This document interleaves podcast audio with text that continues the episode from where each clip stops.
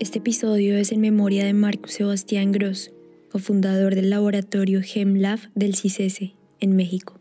Excelente científico, papá, esposo y ser humano, cuyo legado continuará en los proyectos y en las vidas que tocó.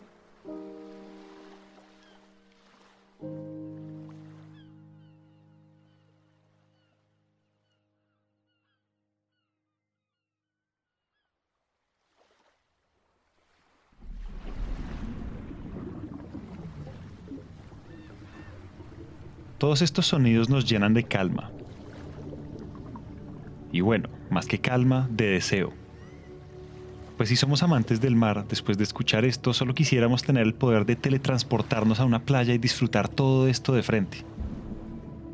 Y darnos cuenta de que es más que una vista horizontal, que ese color azul para nuestros ojos se vuelve infinito. Pero justamente la belleza y el poder del mar son mucho más grandes de lo que imaginamos y vemos en alguna película o documental. Y es que el movimiento del agua en los océanos del mundo crea un gran almacén de energía en movimiento, y es justamente este tipo de energía la que se puede aprovechar para generar electricidad, para alimentar las casas, el transporte y la industria. Así que hoy vale la pena sumergirnos y bucear en todo este mundo. Bienvenidos a un nuevo episodio de What What realmente llegué a trabajar en energías renovables por la puerta de atrás. No era algo que yo dijera desde un principio, voy a estudiar una carrera relacionada con energías renovables, ni mucho menos, aunque en realidad, pues desde muy pequeña sí tuve el contacto, ¿no? Con la industria, porque mi papá estaba muy metido en esos temas. Vanessa Magar es una científica franco-mexicana especializada en oceanografía costera y meteorología aplicada con un enfoque en energía eólica y energía mareomotriz. Y así como ya lo dijo, no estudió nada que tuviera que ver con energías renovables, pues al terminar su colegio en Francia y México realizó estudios en física, matemáticas, química y tecnología. Uf, mucha crack, ¿no? Y hay más. Realizó su maestría en estudios avanzados en matemáticas y su doctorado enfocado en microorganismos marinos nada más y nada menos que en la Universidad de Cambridge. Y aquí empieza su relación con el mar. Inicialmente mis primeros eh, postdoctorados fueron sobre cosas de oceanografía costera relacionadas con transporte de sedimentos y dinámica del océano en zonas cercanas a la costa. Y en 2005 encontré un trabajo en la Universidad de Plymouth que ya era para volverse profesor investigador. Y en ese trabajo empezamos a hacer investigación en morfodinámica y en 2007 empezó un proyecto muy grande de colaboración entre varias universidades y con la industria para eh, desarrollar las energías renovables marinas. Estas eran investigaciones aplicadas al aprovechamiento de la energía de oleaje que trata sobre utilizar el poder energético producido por el movimiento ondulatorio de la superficie del agua del mar y aprovechamiento de las mareas. Pues hay algo que mucha gente no sabe y es que estas son las fuentes de energía que más abundan en el Reino Unido. Pero todo esto es apenas el inicio, pues iremos descubriendo en detalle lo que este tipo de energía renovable tiene para sumar a la mitigación del cambio climático. Y en ese entonces también empezamos a buscar trabajo en otros lugares porque ya queríamos más sol y nos eh, conseguimos aquí en México pues dos puestos, mi esposo y yo. Mi esposo eh, trabajaba en Inglaterra en el servicio meteorológico inglés y como yo estaba trabajando en eólico marino, pues dijimos es una oportunidad para tratar de buscar trabajo juntos, armar un grupo juntos, poner un laboratorio juntos y el, los dos temas como están muy relacionados, son muy complementarios, pues arrancarnos con eso y seguirnos con eso. Entonces Vanessa y su esposo, en ese deseo de tener de nuevo sol, un ambiente diferente, de replantear de nuevo algunos planes de pareja, pero sin perder el interés por lo que habían trabajado toda su vida, volvieron a México en 2014. Juntos empezaron a trabajar en temas de eólico marino, o mejor, de vientos y mareas. Esto con el objetivo de continuar con los aprendizajes que les había dejado su paso por Inglaterra. Y cuando empezó un proyecto grande también aquí en México de un centro mexicano de energía renovable del océano, pues entramos a ese centro, pero en las líneas que el centro tenía como misión desarrollar, que eran energía de mareas y pues como nosotros ya veníamos en el tema de corrientes, ¿no? Corrientes de aire, pues vamos a hablar de a trabajar en corrientes, pero marinas, generadas por mareas.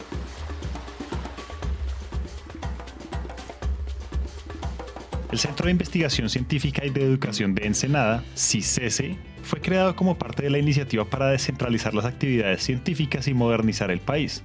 Y a lo largo de más de cuatro décadas ha evolucionado hasta convertirse en uno de los principales centros científicos de México. Y este centro se especializa en biotecnología experimental y aplicada, las ciencias de la Tierra, la física aplicada y la oceanología que es donde Vanessa y su esposo ponen en práctica los dos tipos de energía en los que se han especializado, uno, el de corrientes marinas generadas por mareas, y otro, el eólico marino. Y bueno, el eólico pues es una fuente muy, muy importante porque, como comentaba, es una de las tecnologías más maduras que hay ahora y los, los dispositivos se pueden construir de manera confiable, ¿no? Y cada vez se construyen turbinas eólicas más grandes y en mar uno no tiene la limitante del tamaño como tiene uno en tierra. Pero para que algo tan prometedor y tan grande funcione, se necesita la implementación de unos buques que los especialistas llaman aerogeneradores y que se ubican mar adentro. El tema es que su costo de instalación es muy superior al de las zonas terrestres, pero su vida útil es mayor, ya que por una instalación marina la cimentación y cableado es muy cara, así que es más rentable instalar turbinas de grandes potencias. Y hay otro tipo de energía que son las de corrientes o las de mareas, digamos, es un grupo importante y ese grupo se puede dividir en tres tipos diferentes. Uno es el generador de la corriente de marea, que hace uso de la energía del agua en movimiento a las turbinas, de manera similar al viento que utilizan las turbinas eólicas. Otras son las presas de marea, que hacen uso de la energía que existe en la diferencia de altura entre las mareas altas y las mareas bajas. Y una muy particular, la energía mareomotriz dinámica, que no es más que la interacción entre las energías cinética y potencial en las corrientes de marea. Y aunque existan estos tres tipos, la energía marina requiere todavía de diferentes desarrollos a nivel estratégico, técnico y tecnológico. La única que sí está realmente desarrollada a nivel de aprovechamiento comercial y que lo ha demostrado es la energía de corrientes, de marea y la energía de presas de marea. Porque las presas de marea se basan en los mismos principios que las presas en tierra, finalmente, ¿no? Pues las presas de marea tienen como misión principal embalsar el agua de la marea entrante en las obras de retención. Normalmente se construye para formar dos embalses separados y facilitar así la obtención de este tipo de energía. Y aunque aún faltan diferentes desarrollos desde diferentes escenarios, no podemos subestimar los avances que la industria ha logrado a través del tiempo. Las tecnologías de aprovechamiento de energía marina han evolucionado bastante en el sentido en que en los inicios, bueno, ha habido, ha habido muchísimos esfuerzos para aprovechar la energía del oleaje y muchos esfuerzos para aprovechar la energía de las corrientes marinas. Algunos esfuerzos han sido sumamente exitosos, ¿no? O sea, hay una presa en Francia que se llama la presa de la Rance, que es una es un ejemplo de éxito de aprovechamiento de energía marina, ¿no? Porque es una presa que tiene una capacidad instalada de 200, 210 megawatts. En la industria de la energía marina, pues es de lo más exitoso que, que puedas encontrar. Sin embargo, hay otros proyectos que se han destacado. Por ejemplo, el proyecto Flowtech desarrolló con éxito el primer demostrador comercial de una turbina mareomotriz flotante. La O2, que es la tecnología más potente del mundo, tiene la capacidad de suplir las necesidades energéticas de más de 1.700 hogares en las Islas Orcadas en el Reino Unido. Otro es el proyecto Mega Roller, que ha diseñado un nuevo sistema para acercar el mercado emergente de la energía de las olas hacia la rentabilidad, mientras que el proyecto Imagine respaldó un pequeño proyecto europeo dirigido por una innovadora empresa italiana para así crear un prometedor dispositivo para convertir el movimiento de las olas en electricidad. Pero claro, con la tecnología llegan los beneficios y bueno, también los retos. Las energías marinas tienen los mismos beneficios ambientales que tendrían las energías este, renovables en tierra en el sentido de que pues son poco contaminantes, ¿no? O sea, no hay emisiones de gases de efecto invernadero a la atmósfera de ninguna de ninguno de los de los tipos de energía que, que pues se desarrollan tanto en mar como en tierra que son de energías renovables. Lo que quiere decir esto es que, como todo en esta industria, hay ciertas características, avances o procesos que hacen que la energía se aproveche mejor pues desde una perspectiva socioeconómica la instalación de tecnología de energía oceánica también podría beneficiar enormemente a las comunidades costeras. No más imagínense la cantidad de puestos de trabajo que lograrían impulsar las economías locales. Y será mucho más provechoso que los dispositivos se fabriquen cerca de donde se van a desplegar y que los servicios de mantenimiento, cuando sean necesarios, sean prestados, como es lógico, por las comunidades locales hay dos retos muy, muy importantes. Mejorar la eficiencia de los dispositivos que se están desarrollando para aprovechar mejor la energía del ambiente. Y la otra es pues conseguir el financiamiento, ¿no? Para poder hacer los desarrollos, no solamente a nivel numérico, sino también, o sea, ya que tengas unos dispositivos con las características que consideras tienen potencial para desarrollarse a nivel comercial, pues poder escalar tu dispositivo. Y es que la evolución de la infraestructura resulta ser el reto más grande para esta industria, o por lo menos así lo dice Vanessa. Encontrar un diseño que sea eficiente y que cumpla con todas esas características que hemos venido mencionando no es fácil. Y para esto, contar con el financiamiento es fundamental, ya sea por parte del gobierno o entidades privadas porque solo esto permitirá alcanzar el éxito y adoptar la tecnología para implementar procesos mucho más reales. Para no irnos tan lejos, un ejemplo claro es la energía solar, que con el tiempo ha logrado tener un crecimiento visible y hoy en día permite estar al alcance de muchos hogares o empresas, con mucha facilidad y con grandes beneficios en los costos y el medio ambiente. Eh, llevamos trabajando en esta industria ya 15 años y es cada vez más apasionante, ¿no? Uno empieza quizás de una manera muy inocente, ¿no?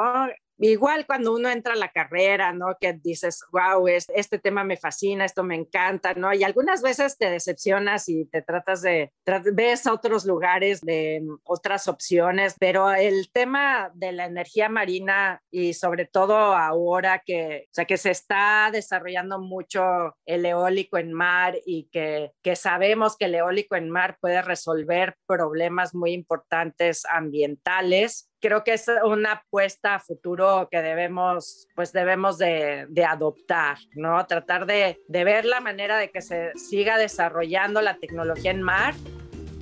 Pero aunque los retos sean muchos, lo que importa es que todos tengamos un conocimiento abierto y consciente sobre nuestro ecosistema marino, que realmente entendamos su importancia y reconozcamos ese valor que debe tener. Solo así podemos seguir disfrutando de esa vista horizontal, de ese azul infinito. Esta historia nos permite entender que, después de todo lo mal que le pagamos al planeta, el océano sigue estando ahí para nosotros, permitiéndonos a través de la investigación, el descubrimiento y la tecnología tener otra oportunidad para hacerlo mejor. Hasta acá llegamos hoy. Esperamos que este episodio haya aprendido el bombillo de las ideas y si les gustó lo que oyeron, los invitamos a dejar una reseña de 5 estrellas en Apple Podcast o a seguirnos en Spotify.